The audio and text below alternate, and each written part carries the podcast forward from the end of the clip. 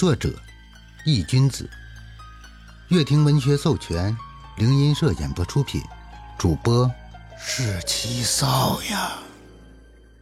第一百零五章，一念生死。这里可是五星酒店，而且是市中心，你敢开枪？宋哲凝视着朱海波，试探性的问道。朱海波闻言只是微微一笑，没有说话。哈哈哈，你怕是不知道这里的隔音效果有多好，别说是开枪了，就是拿火箭筒轰，外面也听不到任何声音，你信不信？赵射狞笑着走到宋哲旁边，一巴掌就扇了过去，脑袋上传来一阵巨力，让宋哲差点栽了个跟头。宋哲咬牙晃了晃脑袋，照射这一巴掌打得他脑袋有点发懵。宋哲恶狠狠地盯着赵射，这个人依旧是那么心狠毒辣。看你妈呢！见宋哲瞅自己，赵射狞笑着又是一脚踹在了宋哲腹部。宋哲只感觉胃里一阵翻江倒海，这一脚差点把他给踹吐了。不过宋哲还是梗着脖子，恶狠狠地看着赵射。如果眼神能够杀人的话，恐怕赵射已经死了上百次了。可是他现在又不能还手，因为在自己旁边，朱海波可是持枪在虎视眈眈的盯着呢。好了，小赵，住手吧！就在赵社还想继续打的时候，一旁的朱海波开口了。赵社扭头淡淡的瞥了朱海波一眼，鼻尖冷哼一声，不情愿的站在了一边。肥猪，你这条狗好像对你有意见啊！不教训一顿的话，你信不信他将来会是主？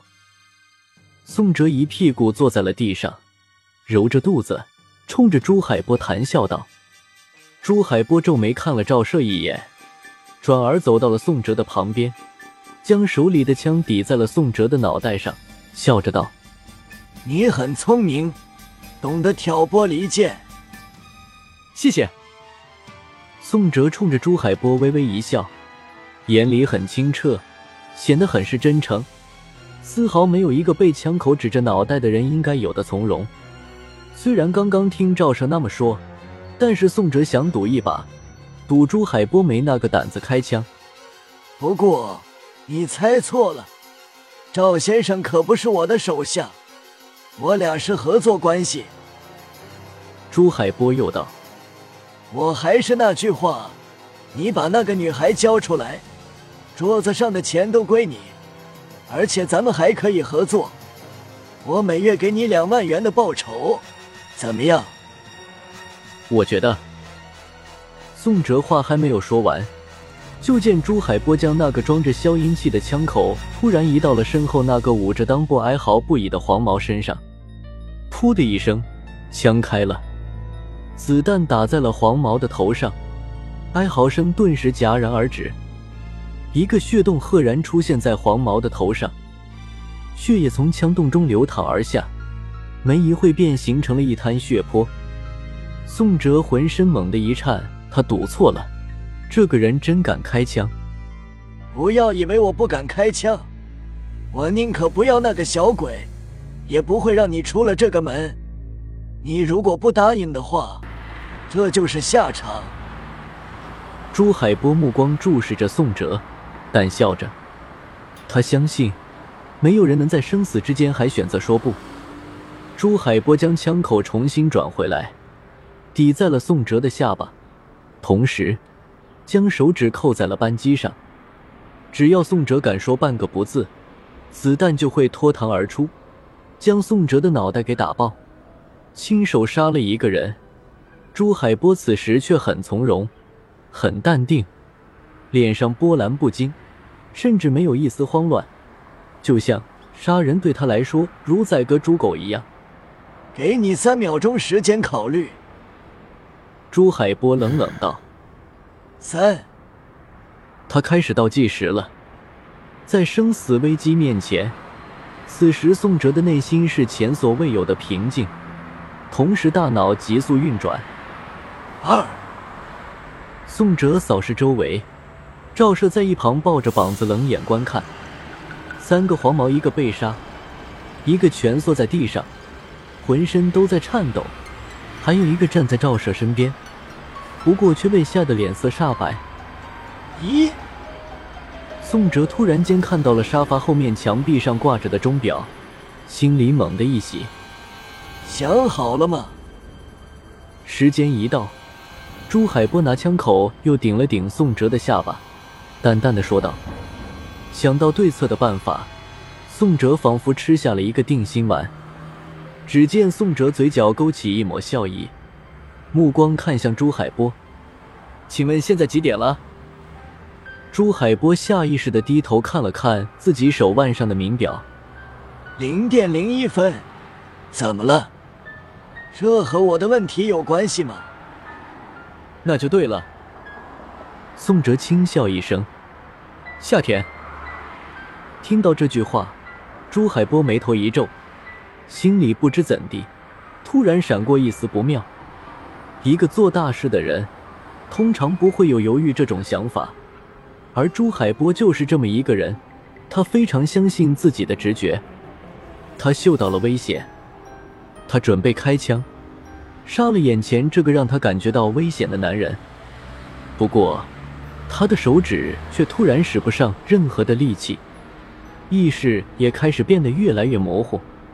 他下意识的低头看去，只见在自己的身下，站着一个笑盈盈的小女孩。那个女孩手里正捏着一个猩红的心脏，那是她的心脏。小女孩笑嘻嘻的看了他一眼，一把将手里的心脏给捏爆。朱海波顿时便瘫倒在了地上，手里的枪也无力的垂落。他侧头看着一旁的赵射，嘴里不断的冒着血沫，张嘴想说什么，却怎么也说不出来。渐渐的。他的意识陷入了黑暗。宋哲从地上站了起来，长长的舒了一口气。他的背后已经被汗水打湿，刚才生死就在一念之间。若不是夏田，恐怕他这次真的会阴沟里翻船。幸好时间到了，就在刚才，夏田被关在黑无常给的牌子里的时间刚刚解除，宋哲便把他给放了出来，这才有了刚才的那一幕。啪啪啪！一阵鼓掌声响起。宋哲侧头看去，只见赵社正面带笑意的鼓着掌，而那个之前站在他身边的黄毛，这会已经被吓晕了过去。你不跑？宋哲侧头冷冷的看着赵射：“我为什么要跑？难道在你眼里，我这会就应该被吓到，然后哭着逃跑？”你把我们炼魂师看得太简单了吧？赵射一边鼓掌一边笑，但那笑容却是十分瘆人。夏田，宋哲没有正眼看他，而是侧头看向了自己身边的夏田。此时，夏田正一脸怨毒的看着赵社，浓浓的鬼气从他身上飘荡。就是眼前的这个人，残忍的杀害了自己，报仇。报仇，杀了他！看你妈呢，小崽子！你生前我就能把你弄死，死了我会怕你。赵社见夏田看向自己，嘴角勾起一抹狞笑。夏田这下再也忍不住内心那磅礴的杀意，挥舞着鬼气腾腾的利爪就冲了上去。见夏田朝自己袭来，赵射冷笑一声。恶鬼都没完全蜕变就想杀我？说着，赵射不慌不忙的从怀里掏出了三个深红色的瓷质瓶子，脸上充满了癫狂之色。我让你看看，什么叫做真正的厉鬼将至。本章已播讲完毕，感谢您的收听。